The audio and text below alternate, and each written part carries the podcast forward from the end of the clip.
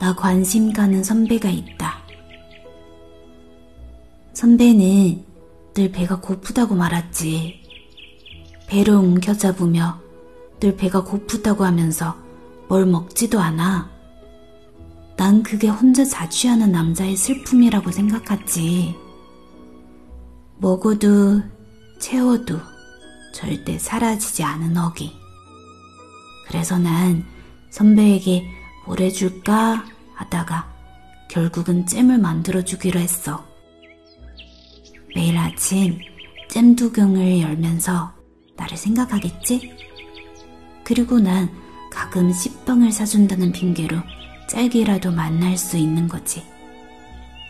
그 선배가 마음에 드는 건 자기 표현을 잘하지 않아서야 과묵하다는 거.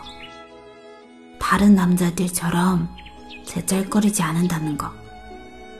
그 선배가 마음에 드는 건 늘 앞만 보고 걷는다는 거지. 아무리 내가 웃긴 얘기를 해도 웃지도 않고 그냥 앞만 보고 걸어.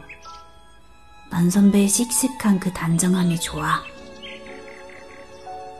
내가 요리 사이트에서 보고 만든 딸기잼은 성공적이었지만 형편없이 적은 향이었어.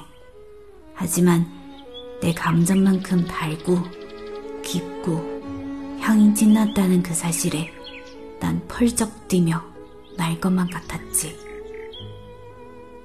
엄마가 일 끝나고 들어오셔서 냉장고에 둔 딸기 어디 가냐고 하셨어. 어? 그거 제가 다 먹었는데 왜요, 엄마? 엄마는 그 비싼 걸 혼자 다 먹으냐고 하셨고 난 빙긋 웃으며 내일만을 생각했어. 선배를 만나는 내일은 꼭 날씨 맑음이어야 할 거라고 기독했어.